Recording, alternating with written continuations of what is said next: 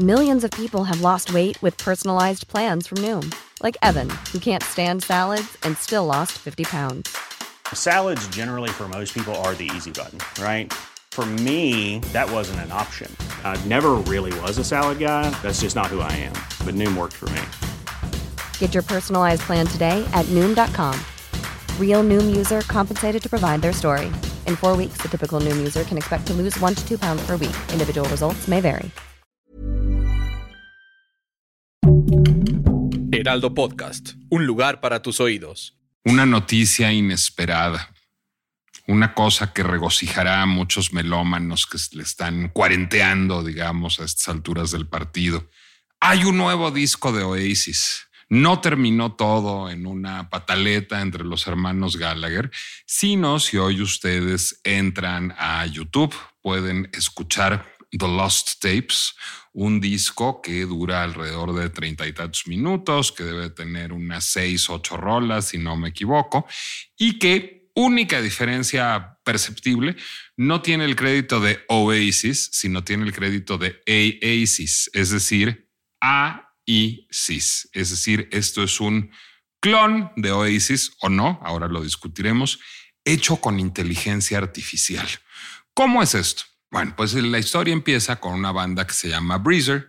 Breezer era una banda muy influida por Oasis, eran fans de Oasis, tienen 30 y muchos años, es decir, tienen la edad perfecta para ser fans de Oasis y se sentían como tantos británicos y como tantos melómanos en el mundo, pues muy frustrados de la falta, digamos, de cierre de el proyecto de Oasis, de las cosas espantosas que dicen los hermanos Gallagher, Liam y Noel, el uno del otro todo el tiempo en los medios de comunicación y de lo, pues francamente mediocres que son sus discos solistas. Y ellos mismos empezaron a tocar al estilo de Oasis, a componer al estilo de Oasis, a arreglar al estilo de Oasis. Nada más les faltaba un pequeño detalle para hacer What's Your Story Morning Glory, Liam Gallagher, es decir, emular la voz de Liam Gallagher no era fácil. Para eso, sin embargo, existe ahora la inteligencia artificial. Y eso permitió que a partir de alimentar un software de inteligencia artificial con eh, fragmentos, con sampleos de Liam Gallagher cantando a capela, y esto será importante en algún momento, lograran que Liam Gallagher cantara sus canciones, es decir, lograran que hubiera nuevo repertorio, nuevo repertorio escrito a la manera de Oasis, cantado por algo que suena asombrosamente a Liam Gallagher.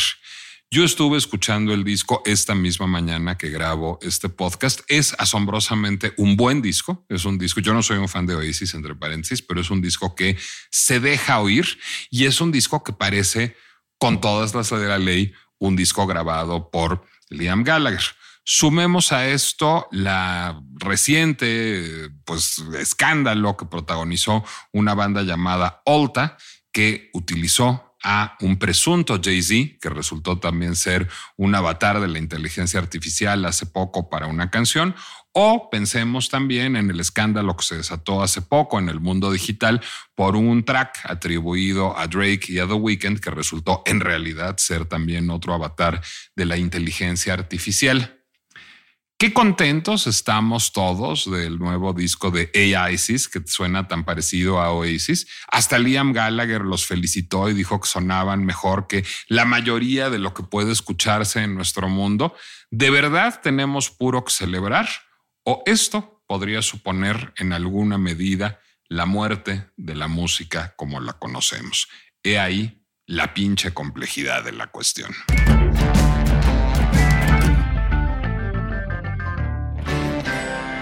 Soy Nicolás Alvarado, me da mucho gusto darles la bienvenida a un episodio de más de la pinche complejidad y déjenme hacerles un comercial antes de esto. Yo además de colaborar aquí en el Heraldo de México, colaboro en Latinus y el mismo día que se estrene este podcast, se estrenará en Latinus una pieza en donde yo juego con un software llamado Voice Lab y le alimento eh, pues amplios de distintas voces.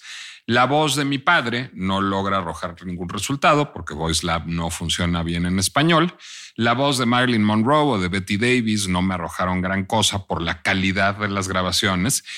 pero logré hacer un David Bowie, una Madonna y un Donald Trump verdaderamente impresionantes.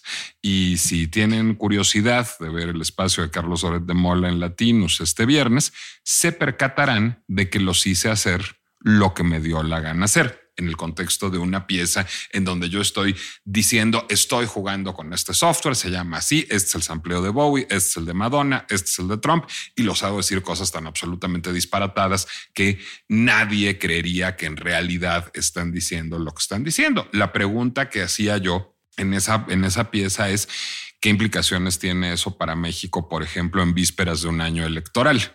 ¿Qué vamos a escuchar decir a Claudia Sheinbaum o a Santiago Krill o a Marcelo Ebrard o a Lili Telles o a Samuel García o quien ustedes quieren? Eso resulta en alguna medida perturbador. Sumemos esto a lo que está pasando con la música y uno puede tocar una de dos puertas. Una es la del psicoanalista, pero sale caro, y otra es la de un amigo legendario que conoce de ida y vuelta la industria musical, que conoce de ida y vuelta la producción musical y que hoy se está haciendo preguntas al respecto. Juan Carlos Paz y Puente no solo fue un IR legendario, un director de artista y, repertorio legendario en Warner Music durante muchos años, no solo es uno de los productores más prolíficos y uno de los instrumentistas más prolíficos de el rock diagonal, el pop diagonal, el jazz mexicanos y todo lo que se le pueda sumar con sus excursiones a la música de concierto. Ha trabajado con todo mundo, de Julie Andrews a Café Tacuba y de Luis Miguel a Bebu Silvetti juntos o separados, pasando por Claire Fisher. Pero además es el fundador de Fermata, esta muy importante escuela de música que surgió a principios de este siglo, si no me equivoco, en a finales del siglo pasado, en los 90, bien Juan Carlos, en asociación con Berkeley, con un nuevo modelo de educación musical. Después de una pausa dedicado a otras aventuras y un día hacemos un podcast de fútbol, Juan Carlos, regresa a la música Juan Carlos Paz y Puente y regresas con una inquietud por la inteligencia artificial. Es decir, este podcast, le soy franco, no nace de una idea mía, sino nace de una llamada de Juan Carlos que me dice, estoy preocupado por lo que está pasando con la música y la inteligencia artificial. ¿Qué te preocupa, digamos, que, que exista pronto una banda que no solo cante, digamos, clone la voz de Liam Gallagher, sino que componga como Oasis? ¿Eso es posible? Bueno, primero que nada, muchas gracias por, por tenerme aquí. Feliz de poder platicar contigo. Em, la preocupación mayor creo que pasa por lo fácil que puede ser que las nuevas generaciones, y hablo de niños que hoy tienen cinco años, de pronto de aquí a cinco años piensen que eso que oyen hoy, eso es música. Creo que eh, está muy revuelto el, mundo del entretenimiento con el mundo de la música. Creo que no es muy clara la separación ya entre uno y otro. Eh, y también creo que no hay que preocuparse de que algún día no va a haber artistas porque los robots van a hacer todo. Eso no creo que vaya a pasar, porque un artista justo se va a destacar de los robots por ser, primero que nada, un ser humano sensible que puede comunicar y emocionar. Pero todo lo, todo lo que hay debajo, ahí es donde creo que va a cambiar la historia. Te voy a interrumpir simplemente para que profundices porque abriste dos filones. Venga. Un filón es que en unos años las nuevas generaciones piensen que eso es música. Pero eso, y estábamos hablando anoche, for disclosure, cenamos anoche, el señor Paz y Puente y yo, Anoche estábamos hablando de Garibaldi y estábamos hablando de Garibaldi, Garibaldi Banana o Banana E, como un Banana Sweet Banana Nice, como uno de los avatares tempranos, digamos, de eso que no es música. Y para crear Garibaldi, pues no se precisó, digamos, de más tecnología que un cinte y una máquina de percusión Slim. Es decir, no había inteligencia artificial entonces y ya se hacían productos de entretenimiento que no eran realmente música. ¿Qué diferencia, digamos, hay a partir de la inteligencia artificial? ¿Cómo puede acendrar ese problema la inteligencia artificial? Lo que pasa es que voy a diferir ahí. A ver. Porque Garibaldi, así fuera música muy simple y que quizá, y esto lo voy a dejar en el quizá, eh, quienes las voces que oías en el disco posiblemente no eran de los que veías en, en el escenario, no lo sé, pero parece que así fue Pero sí había cantantes y sí había músicos. Y sí había un compositor que hacía canciones. Y sí había un estudio y un ingeniero y había que meterse a tocar y a, mezclar y a, hacer de todo. El, tema hoy es que puedes brincarte todo el proceso, desde la composición de una letra, la melodía, eh, y los instrumentos que van ahí acompañando esa composición, entre comillas. Eh, yo creo que sí, el, tramo es bastante largo porque no es una cuestión ni siquiera de estilo o de si es música comercial, entre comillas, o no, sino es si hay un músico involucrado o no. O sea, al final la música es esta cosa que pasa cuando se juntan dos o más personas, aunque pueda haber uno solo, y toca un instrumento y comunica algo, o canta y para comunicar algo, para hacer sentir algo. Si quitamos ese elemento de la ecuación, entonces quizá es otra cosa. Y más cuando estamos en una época en la que los estilos que se escuchan carecen de un desarrollo melódico, carecen de armonía y solamente están basados en un ritmo. Cosa que me parece muy bien. Son momentos de, de los, de, la evolución de ciertos estilos y que la gente se conecte y les gusta. Eso me parece muy, muy bien pero esos elementos que hacen que la música sea música se empiezan a perder. Más el hecho de que ahora puedes meter a alguien al estudio y no, no preocuparse por cantar y después lo afinas. Y eso hoy lo hace un ingeniero. Al rato lo va a hacer el robot. Afíname esto, cámbialo, ponlo y le puedes incluso acomodar las palabras de otra forma. Y digamos, ¿te parece distinto a lo que se lograba ya con el autotune y un sintetizador?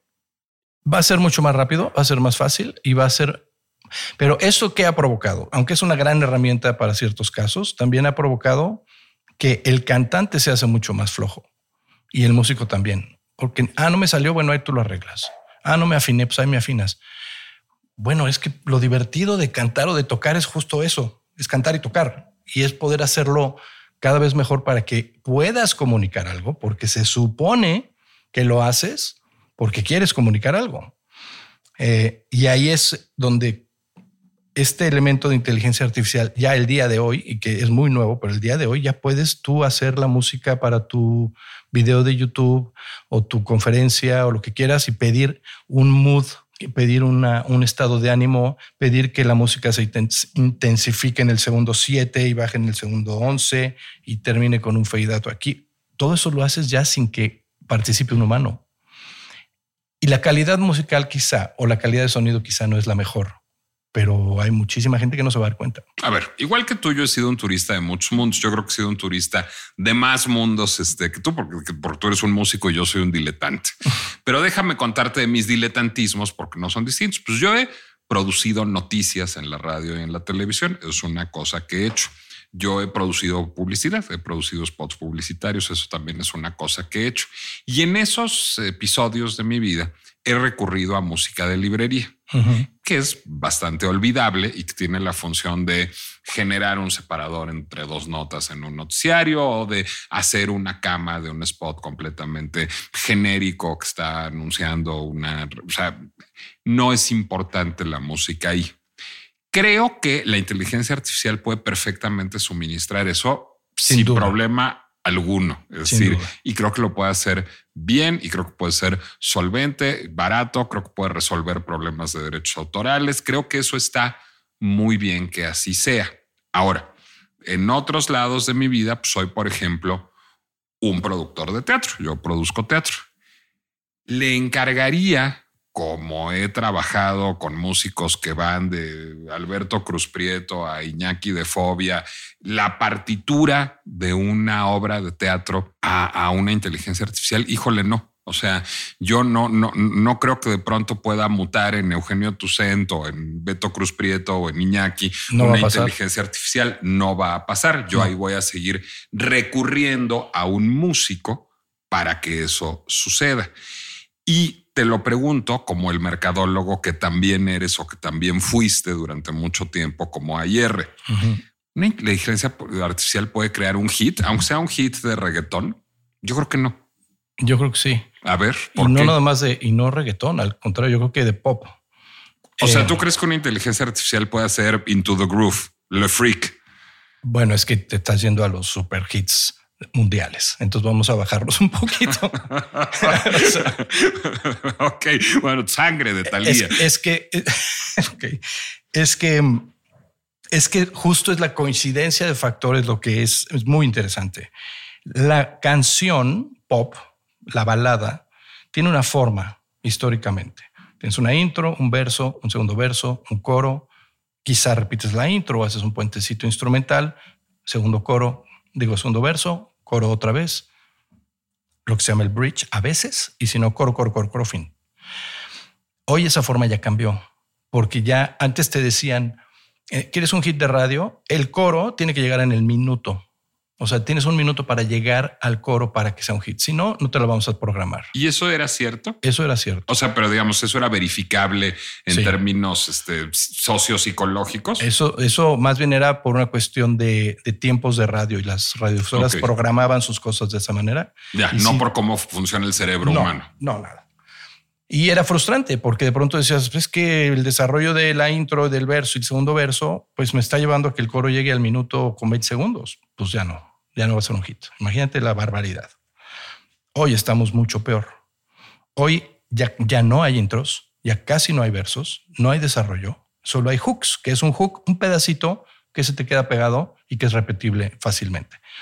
Ya las canciones van directo a eso, porque el oyente es como el, dedo del scrolling, pero en cualquier cosa que oyen, ya no me atrapó, bye, ya no me gustó, bye, ya no le entendí, bye porque hay más y más y más y más. Entonces, con la coincidencia de ese momento del oyente con una cancioncita que no necesariamente es una balada porque ya esa forma ya no se necesita, que suene más o menos bien y que tenga un cachito pegajoso, es absolutamente posible que un robot haga eso.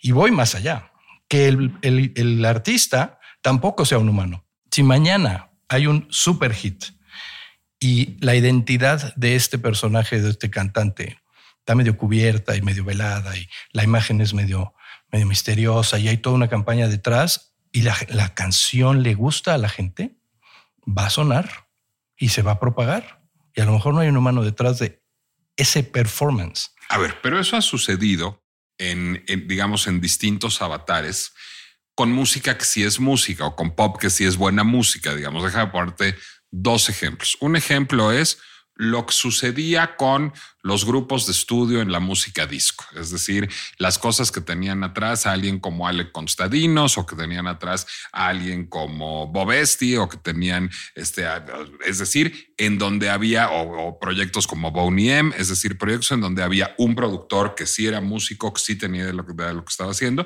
y contrataba unos cantantes de sesión y los sacaba unos guapos y unos guapos que cantaran ahí pero la música estaba bien. Vayamos a un lugar más conceptual, digamos, Gorilas. Uh -huh. Gorilas es una super banda que decide no lucrar con su identidad y que decide construir con una broma conceptual unos personajes de dibujos animados. Pero ahí, digamos, hay música de a de veras. El artista, Correcto. si quieres, en cierto sentido, importa poco, es decir, es el, es el fronting. A veces, pues tienes a David Bowie o a Bob Dylan o a Donna Summer y entonces el fronting además es un músico y eso está padre. Pero si quieres, el fronting es, es prescindible, puedes tenerlo o no. Pero el artista no es prescindible a la hora de hacer música, ¿no? Es decir, no tiene que haber alguien que alimente esa inteligencia artificial. No es finalmente una herramienta como lo es una máquina de percusiones Lean o un sintetizador. Sí, sí es una herramienta y sí tiene que haber alguien detrás y sí tiene que haber alguien con oído que de pronto diga esta cancioncita está mejor que esta otra o tiene, eh, tienes otros elementos más cercanos a la música. Ahora, esa parte no me preocupa la verdad, al contrario, se me hace bastante eh, interesante y puede llegar a ser muy divertida. Va a ser, creo, un, un momento, o sea, va a haber un, un, caos total en cuanto a tantas cosas nuevas y tantas supuestas inteligencias artificiales haciendo cosas y demás. Eso es como que la manera en la que hemos visto que la tecnología se va desarrollando, ¿no? Pero vuelvo a mi punto de la preocupación. ¿Cuál es? El niño que hoy tiene cinco años y que sí quiere ser músico, que sí quiere eh, escribir, que sí quiere comunicarse a través de la música. ¿Y cuál es la opción? ¿Para dónde se va a ir? ¿Cómo va a poder él tener acceso a esos músicos reales, a esos músicos verdaderos que le puedan ayudar a abrir ese camino. Nunca va a dejar de ver artistas, obviamente. Y yo creo que hoy podemos decir, no va a sustituir el robot al humano y en 20 años vamos a, seguir, a decir, lo dijimos, obviamente sí, pero estamos en un mundo de entretenimiento a toda costa. Todo es entretenimiento. Cada ser humano a la hora que hace su live y se toma selfies y las pone ahí, está entreteniendo a otros. Y ahí es donde la música se empieza a quedar como flaca, como, ¿y a mí quién me hace caso? Y coincide con un momento en la educación musical en el que también hay un, un estancamiento, pero brutal.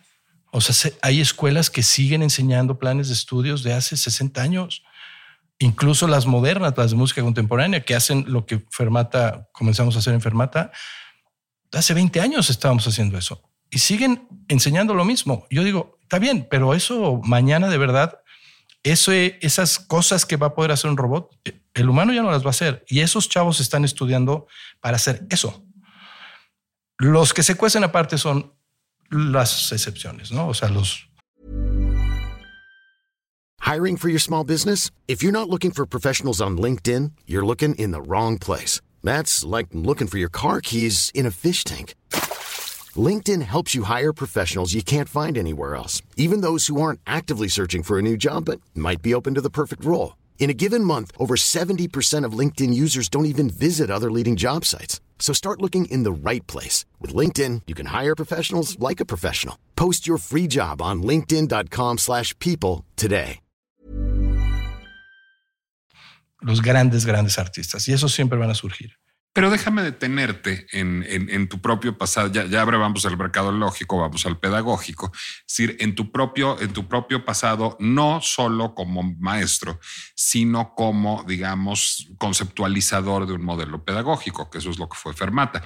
Y hay una cosa, digamos, que era muy asombrosa en la época de Fermata y hacía que habláramos mucho de Fermata, que es, bueno, si uno quería hacer músico clásico, mucho músico de concierto en, México, pues podía ir al conservatorio o podía ir a la nacional o podía ir a la superior, este, lo que ahora es la facultad de música y podía estudiar y podía ser un compositor, un ejecutante con una formación hipersolvente.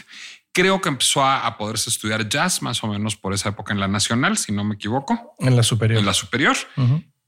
Y ya, es decir, si uno quería ser músico pop, pues las opciones eran el centro de capacitación de Televisa o unos papás con lana que te mandaran a Estados Unidos o que te mandaran a Europa. No había manera de tener una formación musical seria este, en, México si no había pues, unos papás que te mandaran a Berkeley.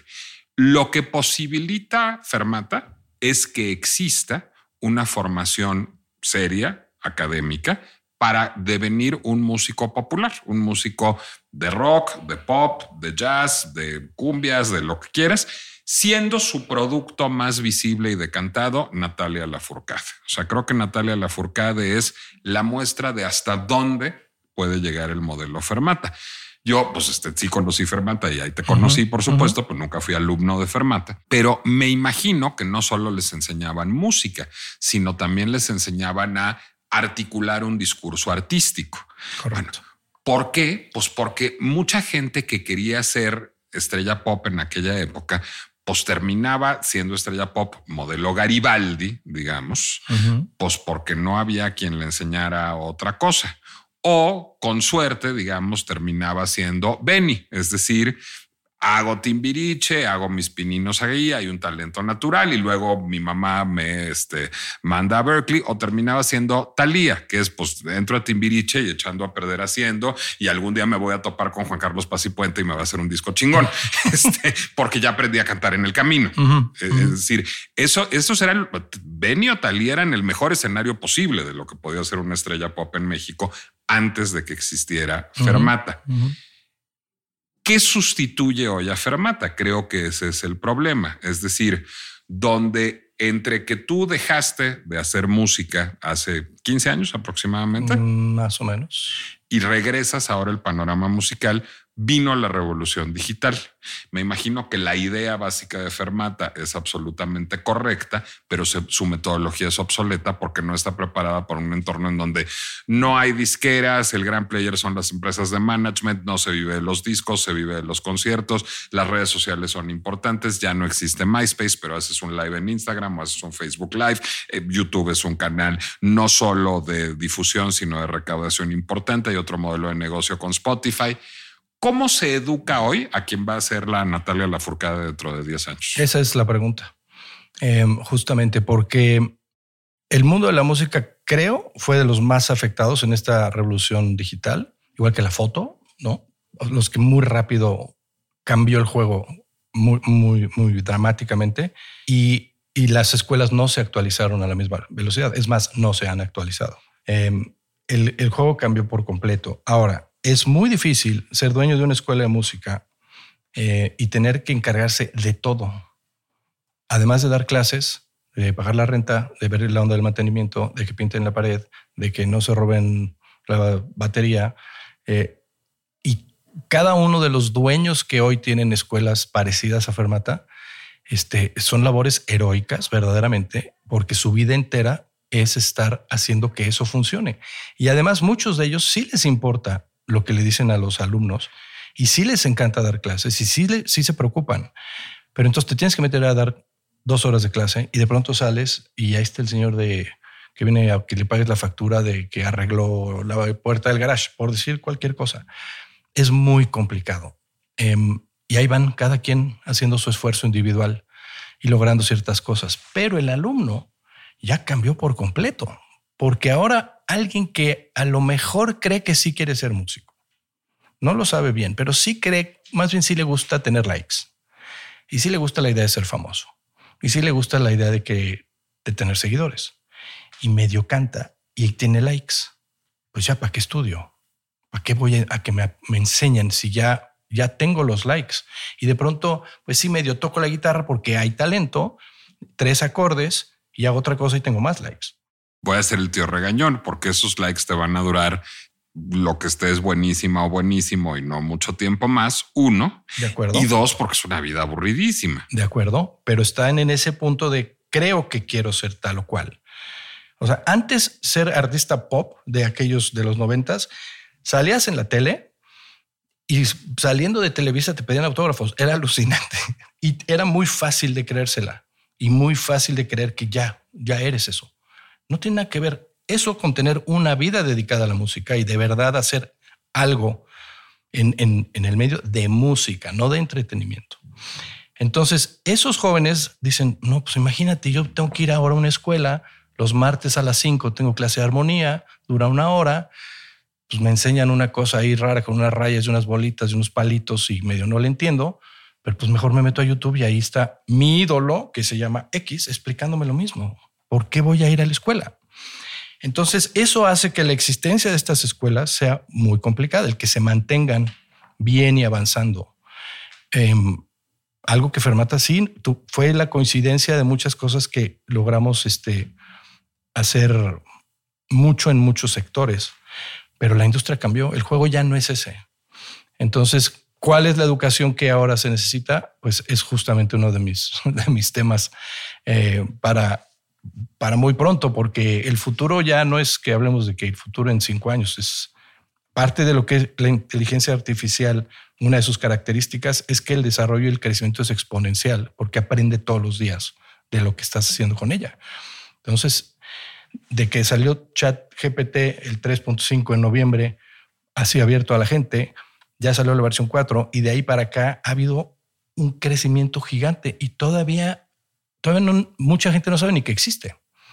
Entonces, creo que la educación va a tener que venir por el lado más, más, de, más humano, más de tocar muy bien, de cantar muy bien y de comunicar y de emocionar, porque al final se trata de eso. Y todo este show business se trata de eso, es, es emocionar.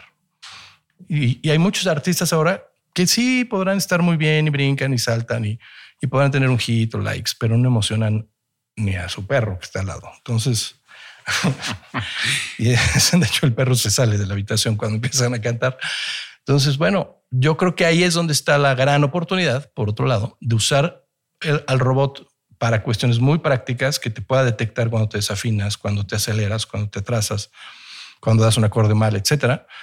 Pero enfocarse en la parte del sentimiento, de la comunicación, de poder que, que, que lo que dices de verdad eh, te lo crean, ¿no? O sea, digamos, si yo soy papá del próximo Mahler o del próximo Cole Porter o del próximo José Alfredo Jiménez o de la próxima Nina Simón, puedo dormir tranquilo. La inteligencia artificial no le va a hacer ni tantito porque ahí hay un talento natural, digamos. Sí, es a ese nivel que acabas de decir. A ese nivel, estoy hablando de ese nivel. Eso sí. Lo que es más preocupante es si yo soy el papá de la próxima Madonna o la próxima Thalía, porque ahí la inteligencia artificial le va a hacer una competencia desleal por una parte y va a hacer que le dé flojera estudiar para llegar a cantar hoy como cantan Madonna o Thalía. Correcto. Ese es el problema real. Sí, hay un la mayoría de todo ese repertorio artístico, si no se aplican, creo que van a estar en, peligro fuertemente. Es, y de hecho eso no es una mala noticia, porque también una depuración no estaría mal. Y también que hubiera diferentes campos de acción. O sea, está padrísimo que todo el mundo pueda hacer lo que hace en sus redes y demás. La verdad, eso está muy bien. Pero, pero ¿y los otros? Los que están en ese camino a llegar a esos grandes, también necesitan un espacio en donde no sea tener más likes o más plays, sino sea el nivel de lo que haces.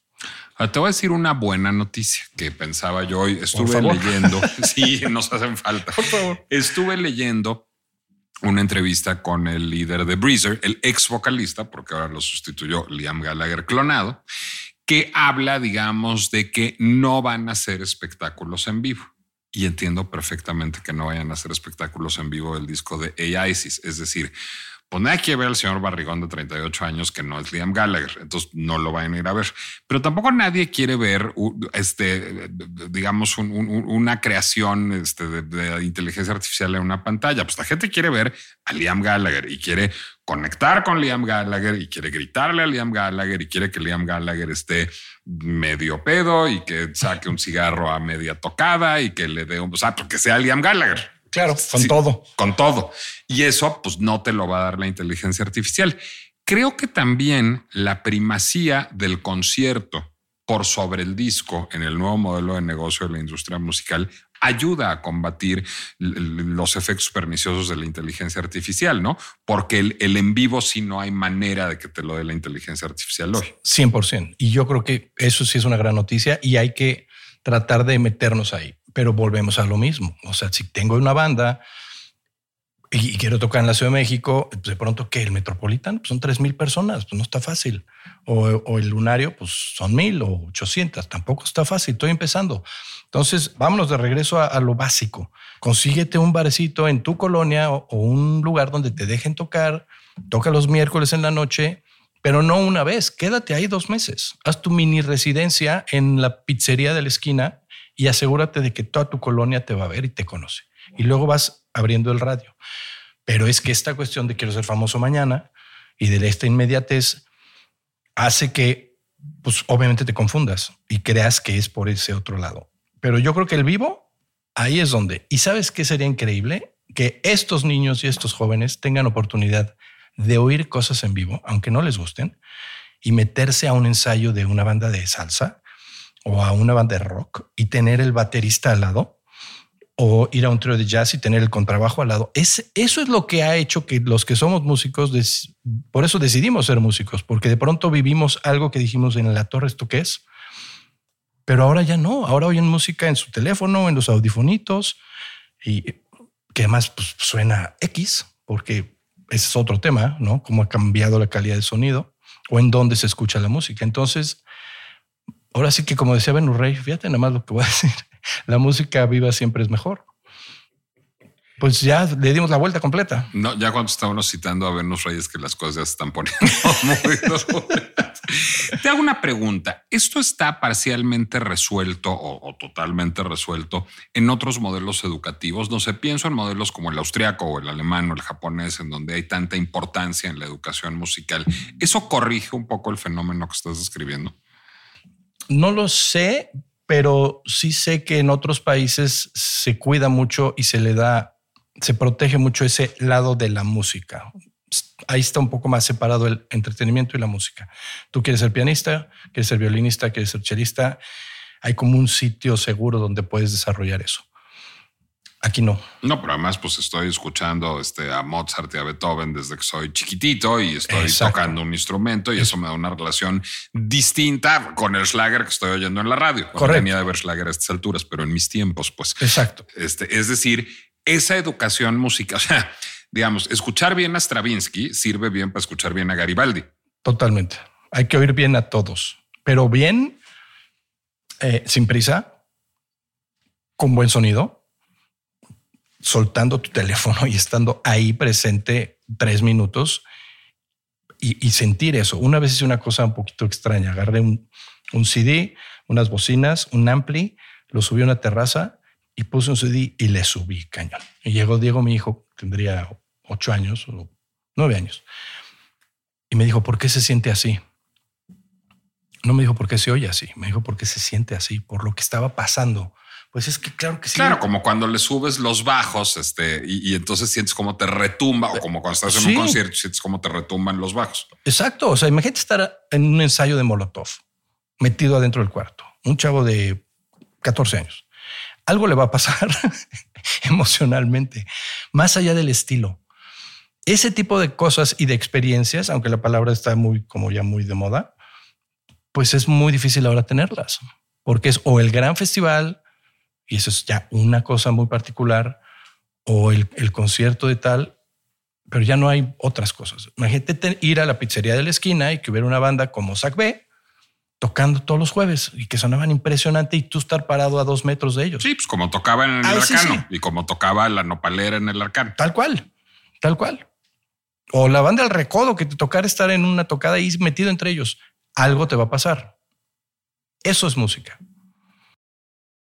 Dices que se puede aprovechar el robot, o sea, la inteligencia artificial como herramienta educativa. ¿Cómo? Es decir, que, ok, ya, ya, lo que sí es malo es que igual puede hacer unas canciones pop muy chafas que a la gente le entusiasmen y que ah, generen pérdida de empleos, pérdida cultural, etcétera. Esa es la mala. La buena es que tú dices que puede ser una ayuda en el aula o fuera del aula, pero digamos en un proceso educativo que ya sea a distancia. ¿Cómo? Sí, sí. Em, yo creo que el nuevo modelo educativo tiene que ver con mucho trabajo del alumno que sea muy disfrutable, pero en su casa o en otro lado fuera de, la escuela. La idea de ir a la escuela solamente porque en ese lugar voy a saber cosas nuevas, solamente ya no creo que es por ahí. Yo creo que... No, pues voy a la escuela a ligar, a hacer amigos, a grillar. Que volviendo a tu ejemplo de Natalia, pues eso es algo que, que Fermata sí le brindó, aparte del conocimiento musical, el estar rodeada de, en ese tiempo a lo mejor había 500 alumnos Imagínate, cuando decir voy a ser músico en esa época eras el raro de la familia, de pronto tienes 500 aliados, cómplices que están ahí contigo todo el tiempo. Eso eh, creo que fue la aportación incluso más valiosa de, Fermata. Pero entonces, el, alumno, creo, el, que de, de, verdad quiere ser músico, para empezar, tiene que tener una dosis de, de aguantar el dolor muy, muy importante porque la gente no ubica que pasamos más horas sufriendo, más horas, pasan más horas en las que no te sale lo que quieres tocar que en las que pasas en un necesario y la gente te aplaude. Bueno, eso para ser ingeniero civil o para ser escritor también, digo. Sí, pero el ingeniero civil no se va a subir al escenario cada semana que le aplaudan. claro. Pero entonces, em, ¿el robot en qué puede ayudar? Pues en decirle, tú vas a hacer esto en tu casa, vas a tocar esto, vas a hacer este, vas a ver estos videos y vas a hacer así. Y tienes al robot viéndote. Y el robot te dice, baja el codo, siéntate bien, el dedo, porque este, estás tocando la guitarra y el meñique está como que se quiere ir al otro cuarto, ¿no? ¿Y a dónde por? El robot te puede decir eso, ya hoy. Ya se puede hacer que eso pase. O sea, que te enseñe técnica.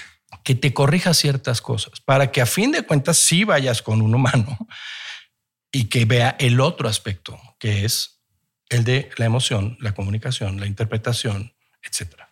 El sonido, pero hay muchas cosas que el robot te puede decir, canta y en tal frase, la palabra tal, cantaste el do, te quedó bajito.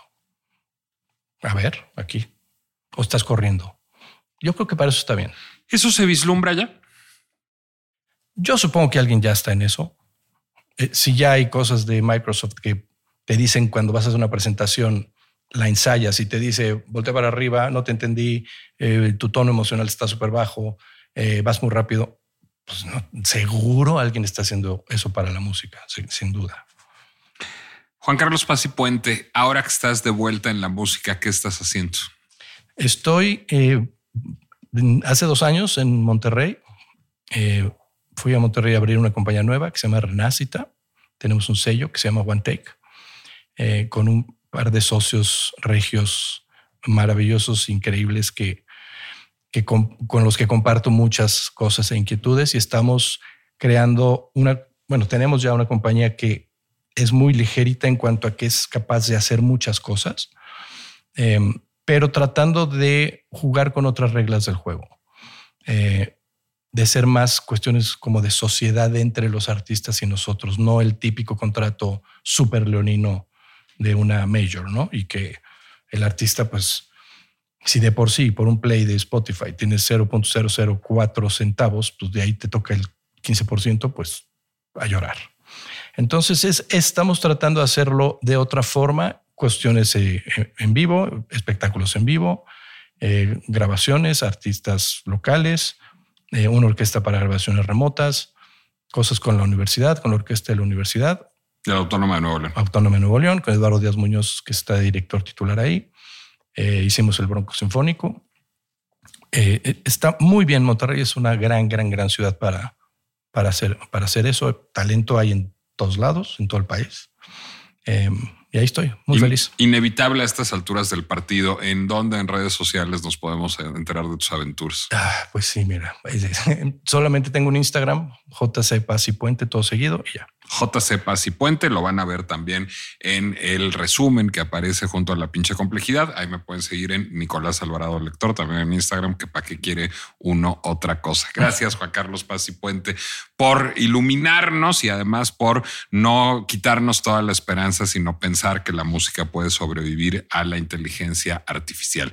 Gracias a ustedes por escuchar un episodio más de La pinche complejidad. Soy Nicolás Alvarado y pueden encontrar este podcast de El Heraldo En Spotify, Apple Music, Amazon, Deezer, YouTube o cualquier lugar en donde ustedes acostumbren escuchar podcasts. Vayámonos ahora con la música a otra parte.